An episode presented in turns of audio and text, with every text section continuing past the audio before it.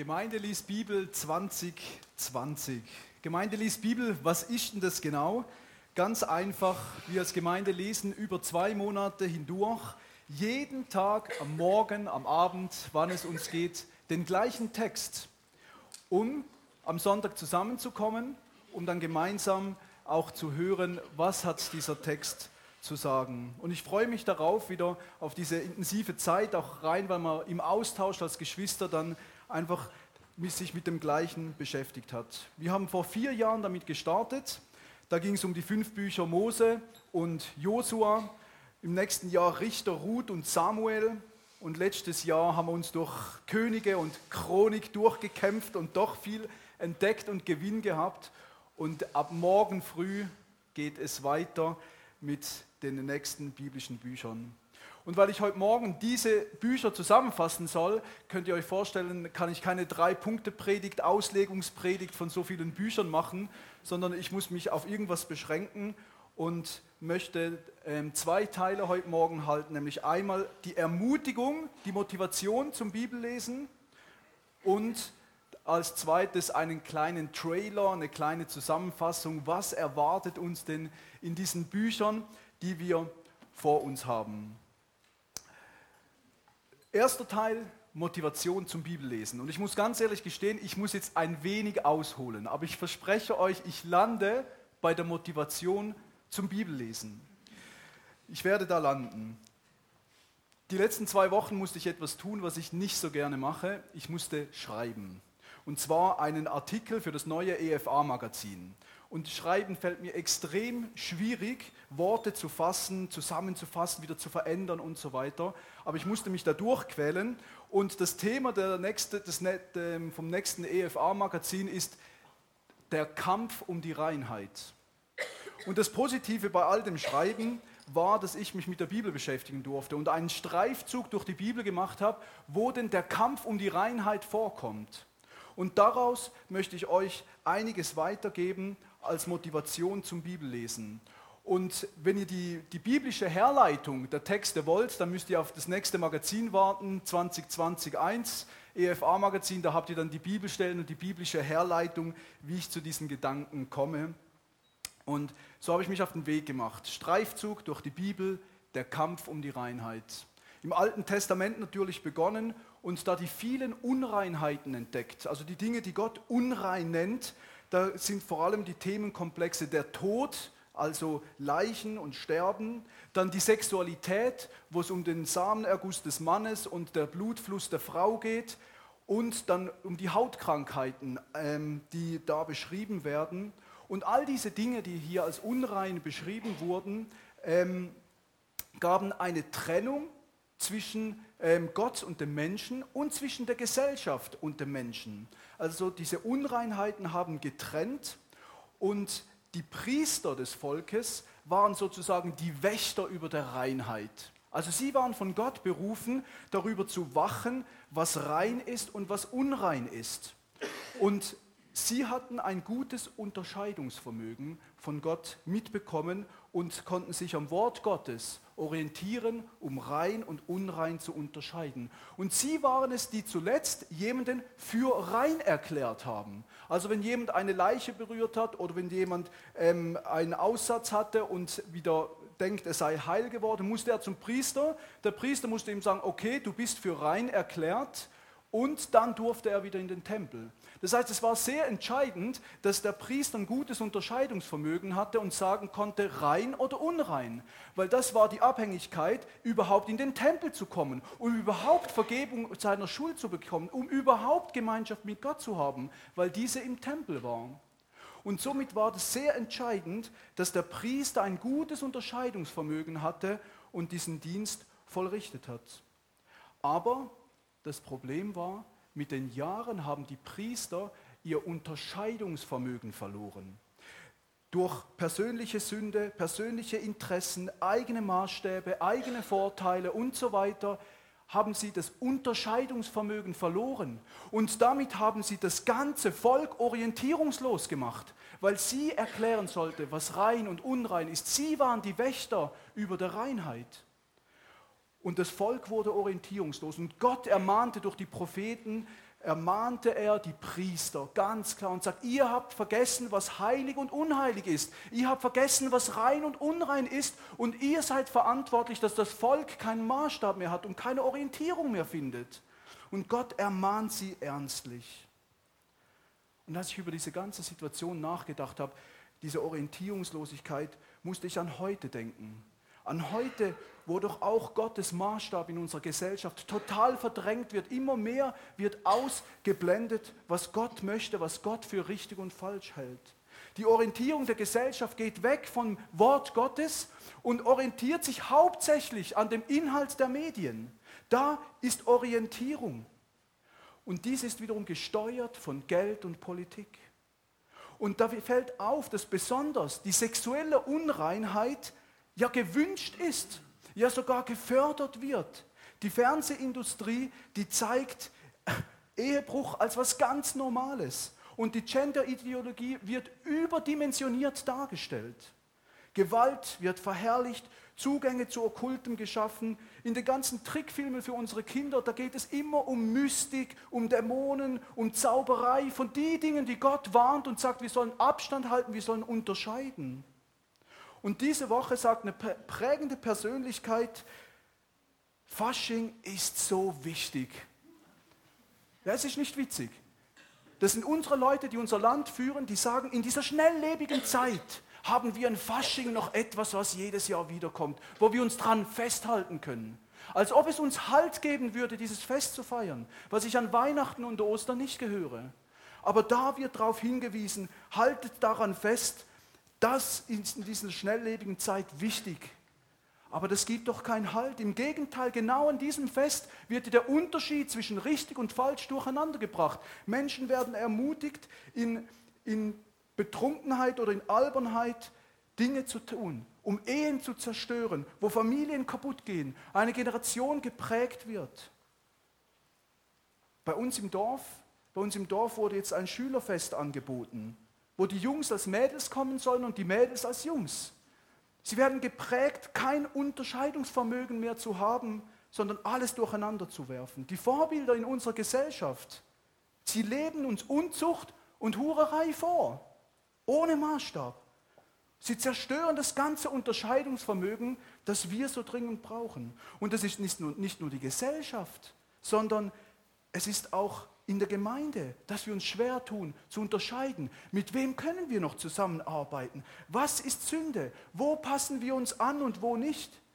Unterscheiden, wie wir uns anziehen, was wir hören, die verschiedenen Lehren, die rumströmen. Wir können kaum mehr unterscheiden. Es ist ein richtiger Kampf um diese Unterscheidung. Und die Verunreinigung der Gesellschaft und ganz ehrlich, die Verunreinigung all unserer Herzen dringt in die Gemeinde rein und der Druck erhöht sich. Christen mit einer biblischen Ansicht von Reinheit, die das Leben wollen und vertreten, die werden beschimpft. Eine moralische Christenfolgung hat begonnen. Alles muss man in Deutschland tolerieren. Alles darf man sein, nur kein Christ, der nach biblischen Werten lebt. Meinungsfreiheit, Toleranz. Selbst ein Atheist hat zu mir gesagt, ich traue mich nicht mehr zu sagen, wen ich wähle, wie ich über Gender denke und wie ich über diese Umweltpolitik denke. Ich traue mich nicht mehr, meinen Mund zu öffnen in Deutschland. Ist das Meinungsfreiheit, Toleranz? Aber zurück zum Alten Testament. Da ging es auch um diese Unterscheidungsvermögen, noch im geistlichen Sinn. Und trotz den Ermahnungen Gottes, die er an die Priester gestellt hat, ihr seid verantwortlich, dass dieses Unterscheidungsvermögen hochgehalten wird, gab es eine völlig falsche Entwicklung. Wir gehen dann weiter bis in die Zeit des Neuen Testamentes. Und was ist da passiert aus den ganzen Reinheitsvorschriften? Diese Vorschriften sind zur Religion geworden. Sie wurden zur Religion. Die Vorschriften wurden ausgeweitet, nicht nur für den Tempel, sondern für den ganzen Alltag der Menschen. Und es war dann einfach eine Sicherheitsmauer nach der anderen, die gebaut wurde, dass sie ja, ja nicht irgendwie gegen diese Vorschriften verstößt. Und es wurde dann zum Maßstab der Frömmigkeit. Daran wurde dann gemessen, ob jemand fromm ist oder nicht. Und das ist die Pharisäerfalle der Heuchelei. Und wenn man sich das vorstellt, dass zur Zeit Jesu das so war, und dann kam Jesus in diese Situation und seine Stellung zu den Reinheitsgeboten, als seine Jünger die Hände nicht gewaschen haben und so weiter, als er Tote berührt hat, um sie zu heilen, als er ganz anders mit diesen Reinheitsgeboten umgegangen ist, war das natürlich befremdlich für alle frommen Menschen. Aber Jesus tut etwas. Er unterordnet all diese Reinheitsgebote der Reinheit unseres Herzens. Er sagt zu ihnen in Markus, Markus 6 ab Vers 7, Vergeblich aber verehrt, verehren sie mich, indem sie lehren, Menschengeboten lehren. Das Gebot Gottes habt ihr aufgegeben. Und die Überlieferungen der Menschen haltet ihr. Waschungen der Krüge und Becher und vieles andere dergleichen und so weiter und so weiter. Und ab Vers 18, und er spricht zu ihnen, seid auch ihr so unverständig. Begreift ihr nicht, dass alles, was von außen in den Menschen eingeht, ihn nicht verunreinigen kann. Denn es geht nicht von seinem Herzen hinein, sondern in den Bauch. Und es geht aus in den Abort, indem er so alle Speise für rein erklärte. Er sagte aber, was aus dem Menschen ausgeht, das verunreinigt den Menschen. Denn von innen aus dem Herzen der Menschen gehen hervor die schlechten Gedanken wie Hurerei, Dieberei, Mord, Ehebruch, Habsucht, Bosheit, List, Ausschweifung, böses Auge, Lästerung, Hochmut, Torheit. All diese bösen Dinge gehen von innen aus und verunreinigen den Menschen. Sie kommen aus unserem Herzen. Und Jesus machte das klar, wo die Verunreinigung herkommt. Ja, heute stehen wir genau in der gleichen Gefahr. Immer, glaube ich, zu jeder Zeit der Weltzeit stand die Gemeinde in dieser Gefahr, dass Vorschriften, die wir uns machen, zur Religion werden, zum Maßstab der Frömmigkeit und wir zu Heuchler werden. Es kann gut sein, sich Mauern aufzubauen, aber vorsichtig. Ich habe mir auch wieder eine neue Mauer gebaut, dass ich kein Smartphone mehr zu Hause habe. Aber nicht, weil ich heilig bin oder fromm oder was auch immer, sondern weil ich es mit meinem Herz nicht schaffe, damit umzugehen und dieses Ding zu Hause auszuschalten, weil ich in meinem Bett liege und da reingucke als in meine Bibel. Deswegen habe ich mir eine Mauer gebaut. Aber in dieser Mauer ist kein Heil. In dieser Mauer ist kein Maßstab der Frömmigkeit, wo ich mich an irgendwas messen kann. Aber die Gefahr, die Gefahr ist da. Und Jesus erklärt jetzt den Jüngern, was Reinheit ist was Reinheit bedeutet, als er ihnen selbst die Füße gewaschen hat. Da sagt er ihnen, ja, ihr seid doch gebadet durch das Wasser, durch das Wort. Ihr seid gebadet, aber braucht noch die Fußwaschung. Sie, sie sind gebadet rein durch das Wasserbad im Wort. Wir haben es in der Einleitung gehört, das Wort, das Jesus all unsere Unreinheiten trug, dass er sie an den Pranger gestellt hat, sein Opfertod. Er hat die Trennung gesehen, in der wir leben durch unsere Unreinheit und keine Gemeinschaft mit dem Vater haben können und ist gekommen, um das zu tragen, um uns zu reinigen. Dafür ist er gekommen. Dieses Wort ist es. Durch den Glauben an seine Worte, eben dass er die Schuld getragen hat, werden wir rein, gerecht vor Gott gemacht, wiedergeboren. Und die Auswirkung lesen wir zum Beispiel in Hebräer 10, ähm, Vers 22, was durch dieses Reingewaschen geschieht. Da heißt es, so lasst uns hinzutreten mit wahrhaftigem Herzen, in voller Gewissheit des Glaubens, die Herzen besprengt und so gereinigt von bösen Gewissen und den Leib gewaschen mit reinem Wasser. Durch das, dass uns Christus gereinigt, gewaschen hat, haben wir wieder Zugang, freien Zugang zu Gott. Das ist das absolut Maxi-Update zum Alten Testament. Dass wir hineintreten können durch das, dass wir nicht zu einem Priester müssten, der uns für rein erklärt, sondern durch das, dass wir durch Christus für rein erklärt und gestellt wurden. Jesus wurde zu unserer Gerechtigkeit. Er reinigt uns. Keine selbsterfüllten Vorschriften. Er erfüllt alles.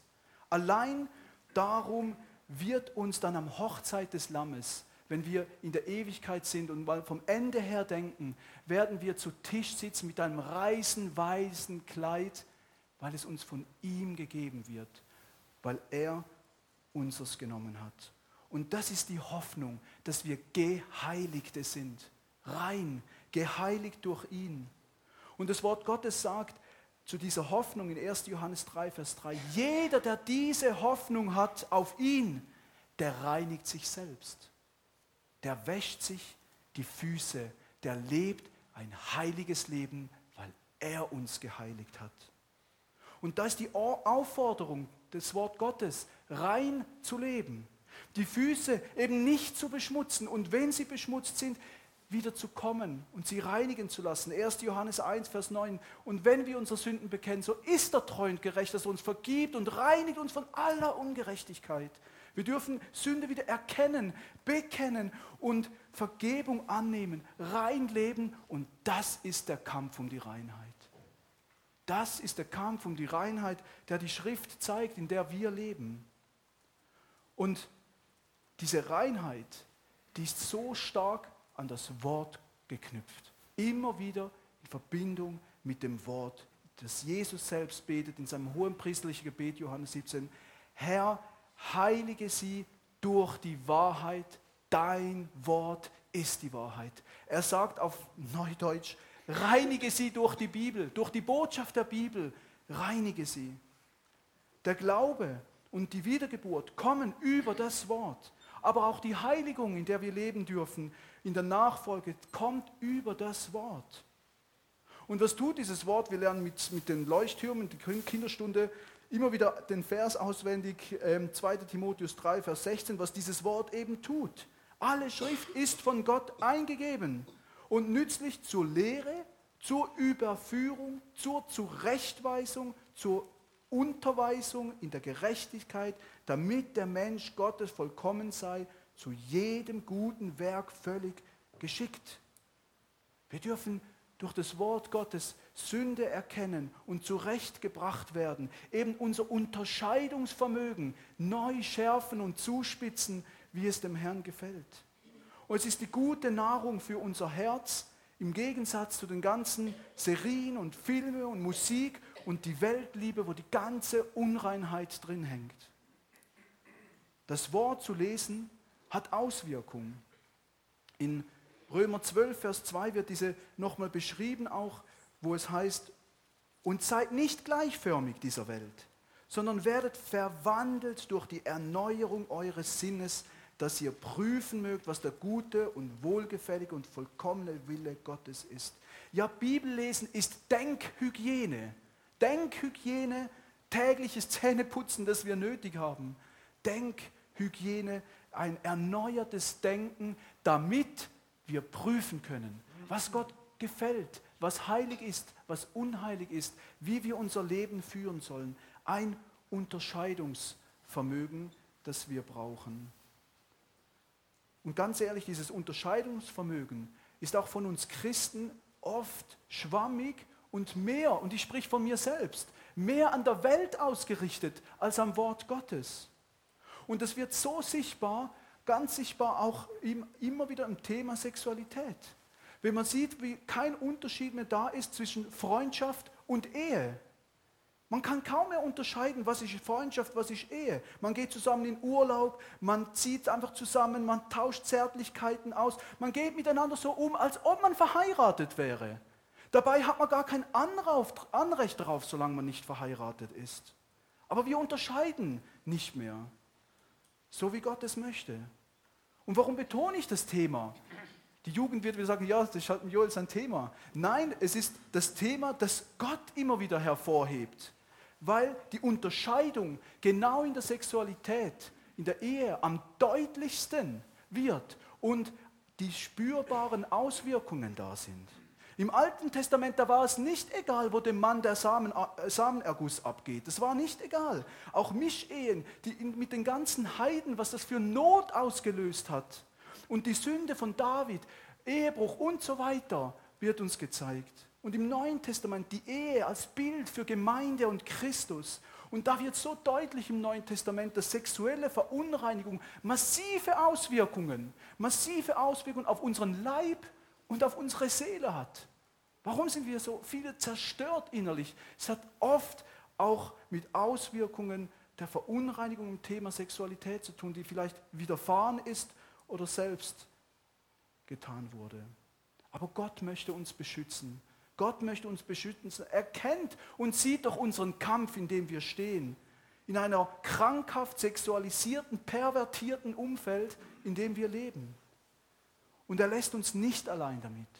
Wir haben das reinigende Wort und wir haben seinen Geist, der uns überführt und zur Buße leitet. Auch er wirkt die Veränderung, weil sie nicht aus unserem Herzen kommen kann. Wir können sie nicht hervorbringen. Und diese Tatsache, jetzt lande ich, diese Tatsache motiviert uns, Bibel zu lesen. Genau diese Tatsache lenkt uns zum Wort Gottes, dass unsere Sinne verändert werden, dass wir unterscheiden können. Und ich weiß noch, als ich noch frisch im Glauben war, vor gut zehn Jahren, da habe ich gelesen und vieles nicht verstanden und auch zu meinem Opa gesagt, ja, ich, ich lese ja, ich lese ja fleißig, wie sich's gehört, aber ich verstehe so vieles nicht. Und dann hat er mir eine Geschichte erzählt, die ist ziemlich bekannt, aber die hat mir geholfen zu verstehen, dass es auch gut ist, einfach nur zu lesen. Kennt die Geschichte vielleicht wie ein Vater, wie ein Vater sein Kind zum Wasserschöpfen schickt. Er gibt ihm einen Korb und sagt, hol mir Wasser. Er schöpft das Wasser, er geht hoch zum Brunnen, schöpft das Wasser, kommt zum Vater, steht vor dem Vater und sagt, es ist nichts mehr drin. Der Vater sagt, ja, ich weiß, aber geh nochmal. Er fragt sie, warum?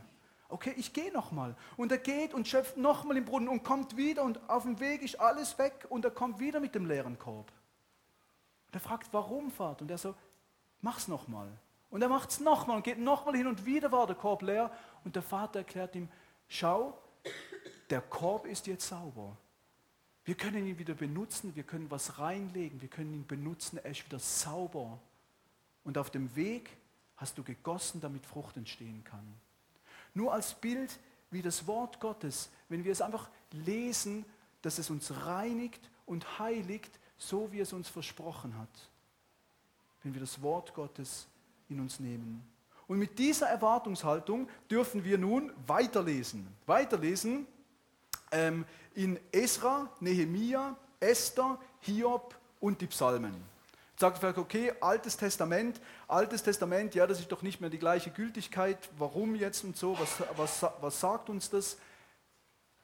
Die Tatsache ist, Gott hat sich nicht verändert und wir Menschen haben uns nicht verändert. Was sich verändert hat durch das Neue Testament ist, dass Jesus das Gesetz erfüllt hat und wir dürfen durch Jesus gereinigt werden. Aber was die Geschichten aus dem Alten Testament uns zu sagen haben, wollen wir jetzt im zweiten Teil eben anschauen. Ein Trailer zur Gemeinde liest Bibel. Zweiter Teil, eine Zusammenfassung. Bevor man sich einen Film ansieht, ihr kennt es ja sicher, da wollen wir natürlich unterscheiden, ob der uns gut tut oder nicht gut tut. Wir wollen schauen, was ist da wohl drin. Man schaut sich den Trailer an und ein Trailer ist eine Zusammenfassung von einem Film, da sieht man, um was es geht. Im Trailer wird dann die Haupthandlung dargestellt und natürlich die Ausschnitte der spannendsten Szenen gezeigt.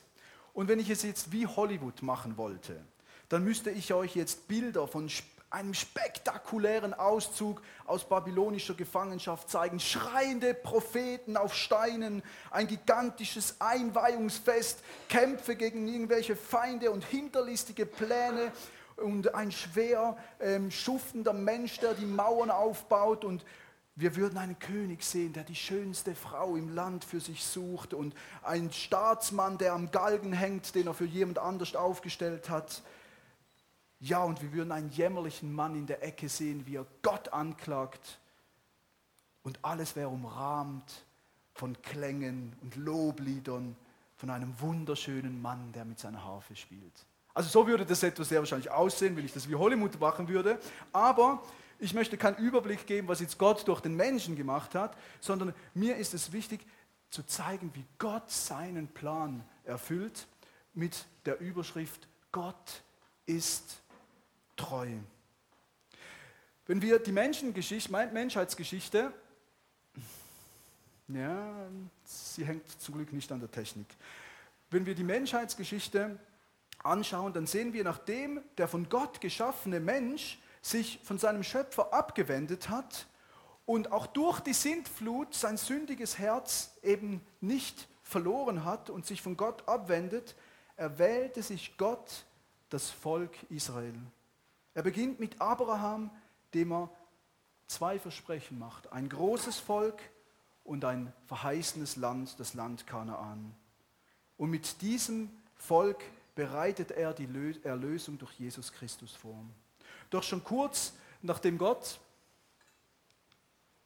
hm, nachdem Gott ähm, dieses Volk aus der Knechtschaft ähm, in Ägypten befreit hat, zeigt es sich über die Jahre, und ihr kennt es, als ein widerspenstiges, ungehorsames Volk. Und sie wollten nicht die Könige, hm. genau, sie wollten nicht die, die, die Richter zum Unterscheiden, die Gott eingesetzt hat, sondern sie wollten Könige, so wie die Völker um sich her.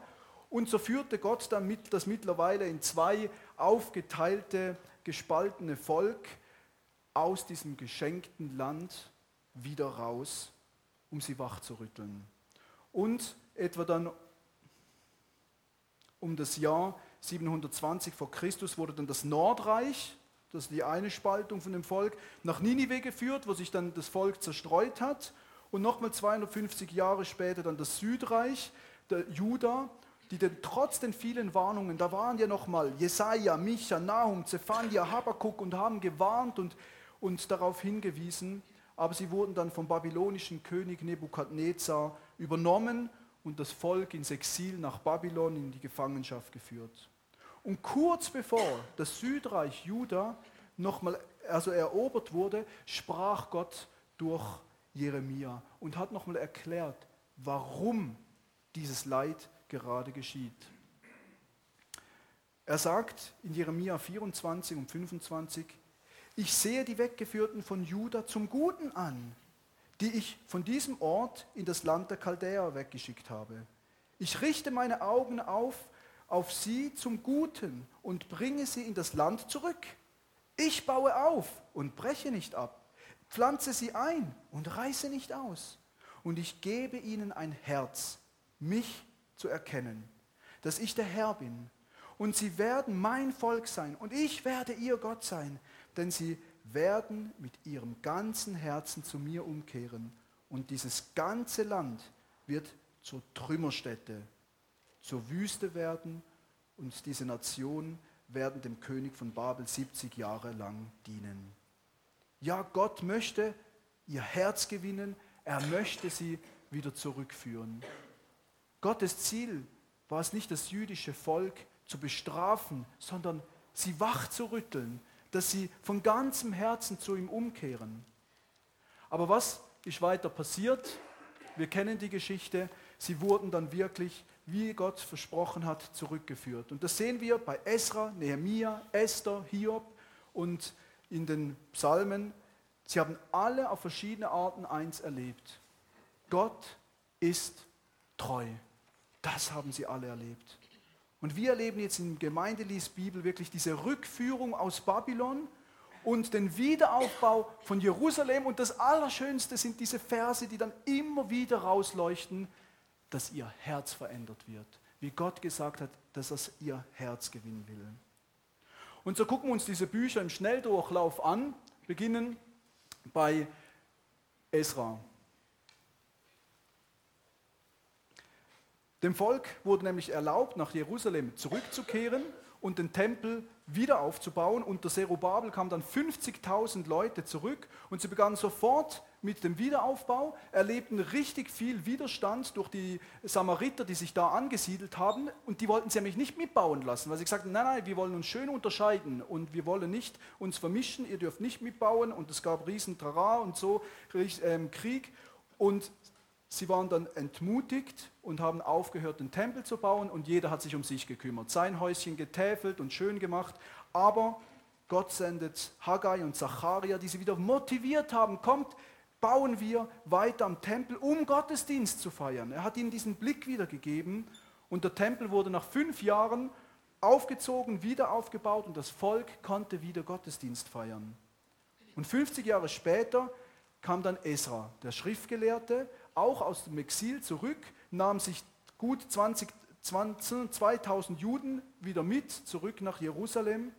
Und was er da antraf, was er da antraf, hat ihn wortwörtlich zum Boden geschmissen. Ein schreckliches Bild, weil sie kein Unterscheidungsvermögen mehr hatten. Das Volk hatte Gott wieder vergessen. Es vermischte sich mit den umliegenden Völkern und Esra bringt das Volk durchs Wort Gottes zur Buße und sie sonderten sich wieder ab. Ja, Gott ist treu. Er führt sein Volk zurück und gab ihnen die Kraft für den Wiederaufbau, damit sie Gemeinschaft mit ihm haben können. Und genauso führt auch uns Gott aus Zeiten der Erziehung wieder nahe zu sich. Nur durch seine Kraft können wir ihm wieder begegnen. Und wenn sich in unserem Leben Sünde einschleicht, durch ein schlechtes Unterscheidungsvermögen, da bleibt Gott treu und weist uns den Weg zurück. Und wenige Jahre darauf kam Nehemia. Nehemia diente dann am persischen Königshof noch als Mundschenk, hat seine jüdischen Wurzeln nie vergessen, erfuhr, dass der Tempel wieder aufgebaut war, aber auch, dass die Mauern noch in Trümmern lagen und es für die Feinde einfach offen stand. Und auf seine Bitte und den Antrag des Königs hin durfte er hingehen, um wieder aufzubauen, sogar staatlich finanziert. Und das hinderten auch die Samariter wieder. Von allen Seiten wurde er bedrängt, aber Nehemia er schulte, bewaffnete und organisierte das Volk so gut mit des Herrn Hilfe, dass er die Stadtmauern in 52 Tagen aufgebaut hat. Und dann ließ er, hat was ganz Schlaues gemacht. Er ließ Esra nochmal kommen, hat mal eine schöne Kanzel gebaut und ließ Esra das Wort Gottes vorlesen. Und diese Wirkung hat das Volk gereinigt. Als sie das Wort Gottes gelesen haben, das Volk bekannte ihre Sünden, fasteten, taten Buße und beteten Gott an. Zwölf Jahre später musste ähm, Nehemia zurück zu seinem eigentlichen Job und kurz danach fiel das ganze Volk wieder in ihre alten Sünden. Und als Nehemia wiederkam, hatten Fremde Zutritt zum Tempel, der Sabbat wurde nicht äh, gehalten, sie heirateten wieder die umliegenden Völker, doch sie taten wieder erneut Buße, wieder erneut und wollten unterscheiden, was Gott gefällt und was nicht. Und damit endet das Alte Testament. Bis 400 Jahre später die Geburt Jesu Christi den neuen Bund einläutet. Und zur Zeit Nehemias sprach noch der letzte Prophet Malachi zu dem Volk und danach war 400 Jahre Schweigen von Gottes Seite. Aber wir sehen, Gott ist treu. Er gab seinem Volk die Bewahrung und den Sieg über die Angreifer. Und auch wir sollen beten, Herr, führe uns nicht in Versuchung, sondern erlöse uns von dem Bösen. Der Herr selbst ist es nämlich, der eine Mauer um uns ist, um uns von Angriffen bewahrt und uns den Sieg auch schenkt.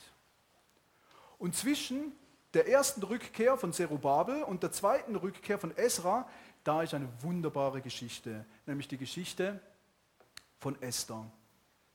Es ist die Geschichte von der wunderbaren Rettung vor einer systematisch geplanten Ausrottung der Juden. Esther war ein jüdisches Mädchen, welches durch Gottes Führung an den Königshof kam. Ihr Pflegevater Mardochai war ein frommer Jude, der mal ähm, auch den König gerettet hat oder von einer Verschwörung gewarnt hat. Und am Königshof war ein anderer mächtiger Mann, den Haman, und von dem mussten alle Beamten sich niederknien. Aber der äh, Mardochai, der weigerte sich, diesem zu huldigen, und deswegen gab es da extremste Spannungen, und Haman beschloss, alle Juden zu vernichten im Persischen Reich. Er brach dem König auch dazu, ein Edikt zu unterschreiben, dass an einem ganz bestimmten Tag heimlich die Juden umgebracht werden. Und Esther riskierte ihr Leben, hat ungebeten vor den König getreten, ungebeten vor den König getreten und hat den König und Haman zu einem Fest eingeladen. Und das hat sich gelungen und an diesem Fest erzählte Esther, dass sie eine Jüdin sei und verriet den heimtückischen Plan von Haman. Und Haman endete am Galgen, den er für Mardochai aufgestellt hatte. Das Ende der Geschichte. Das Edikt durfte nicht aufgelöst werden. Meder und Perser kennt ihr. Doch die Juden wurden gewarnt und durften sich wehren. Und am Ende war es so, dass alle Judenfeinde im persischen Reich vernichtet wurden, was dann am alljährlichen Purimfest erinnert wurde. Und man sieht, Gott ist treu. Wie wunderbar Gott für die Seinen sorgt. Obwohl in dem Buch Esther der Name Gottes nicht einmal auftaucht, sehen wir, Gott lenkt selbst die Herzen der Könige und er vergisst die Seinen zu keiner Zeit der Weltgeschichte. Egal wie eng es für uns Gotteskinder nach außen zu sein scheint, egal wie übermächtig der Feind und die Ungerechtigkeit ist, die wir erleben, zuletzt sieht man, dass der Herr alles im Griff hat und die Gerechtigkeit herrschen wird. Und das musste ein Mann, ein Mann persönlich an seinem Leib erfahren und das war Hiob. Hiob war ein reicher und gottesfürchtiger Mann, wahrscheinlich zu einer ganz anderen Zeit, vor Mose, Abraham irgendwo. Und Gott gestattete es dem Satan, ihn durch Verlust von Besitz und Kinder und einer schmerzhaften, ekligen Krankheit seine Treue zu prüfen. Seine Freunde, sie, sie besuchten ihn und waren so erschrocken von dem erbarmungswürdigen Zustand, dass sie sieben Tage keine Worte fanden. Sie hielten ihm vor, hey, ein Gerechter, der soll doch nicht leiden. Also irgendwie musst du doch gesündigt haben, eine schwere Sünde und diese Strafe hast du jetzt verdient. Und Hiob beteuert seine Unschuld und beschuldigt die Freunde der Unbarmherzigkeit und gab Gott für die Schwierigkeiten die Schuld. Und später kam dann Elihu, ein, ähm, ein junger Mann, der sich zum Fürsprecher Gottes machte. Und er kritisierte die Freunde, weil sie nicht helfen konnten und tadelte Hiob, weil er Gott anklagte. Und Hiob blickte nun ganz neu, ganz neu auf die Größe, die Gerechtigkeit, die Allmacht, die Weisheit Gottes und tat Buße über seine Sünde. Und Gott beendete sein Leid und gab ihm alles Verlorene doppelt zurück. Gott ist treu. Gott weiß immer mehr und lässt es zum Besten dienen. Er offenbart uns das Innerste unseres eigenen Herzens, damit er uns noch mehr reinigen und zurüsten kann. Wie viel persönliches Leid können wir nicht verstehen und doch darin uns selbst und den Herrn besser kennenlernen. Und wer mit dem Herrn durchs Leben geht, der sammelt so einige Erfahrungen, die wir auch in den Psalmen dann lesen werden. Es ist eine Lieder- und Gedichtssammlung, wo in Bildersprache die Erfahrung und die Gefühle von Menschen ausgedrückt werden, die mit Gott unterwegs sind. Die meisten sind von David, aber auch von Mose, Asaph und Salomo und 50 Unbekannten. Zum Teil sind es geschichtliche Hintergründe, Erfahrungen des Volkes oder von Einzelnen. Andere sind prophetisch und zeigen das Kommen Christi, sein Wiederkommen, sein Leiden, die Zukunft Israels. Aber sie haben alle ein Thema. Gott ist treu. Oft werden Nöte geschildert und dann sehen wir das Zeugnis, wie der Blick wieder neu auf den Herrn ausgerichtet wird, wodurch sie Kraft, Hoffnung, Trost, Zuversicht, Liebe und Sieg empfangen. Ja, wir alle dichten doch jeden Tag unseren Psalm oder unser Klagelied wenn wir mit dem Herrn leben. Manche sind kürzer, manche länger, aber wenn wir mit dem Herrn unterwegs sind, dann sammelt sich so manches an Erfahrungen in unserem Leben und unterm Strich zeigen sie alle, Gott ist treu. Das ist die Motivation, die Bibel zu lesen, weil wir das sehen durch alle Jahrtausende hindurch, Gott ist treu. Das Bibellesen schärft unser Unterscheidungsvermögen, wenn wir vielleicht zweifeln, dass Gott treu ist und wir davon lesen, es wird uns helfen. Es wird uns helfen, ein geheiligtes Leben zu führen. Nicht um besser zu sein, sondern um unseren Herrn zu lieben und in seiner Nähe zu sein. Es ist der Ausdruck der Beziehung, die auch vom Zuhören lebt, vom Bibellesen und nicht nur vom Reden. Die Bücher von Gemeinde liest Bibel, die jetzt dran sind, da dürfen wir entdecken, Gott ist treu. Und das soll uns bis ins Tiefste hinein prägen. Gott ist treu, damit wir in unserem Alltag auf diesen großen Gott vertrauen können. Amen.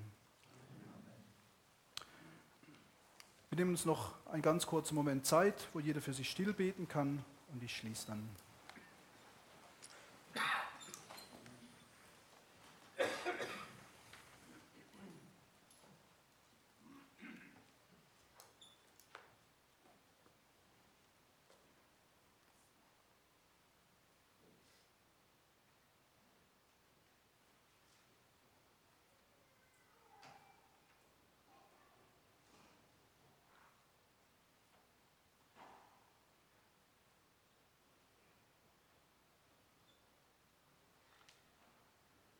Ja, Herr, wir haben zu Beginn des Gottesdienstes gesungen, Herr, dein Wort, die edle Gabe.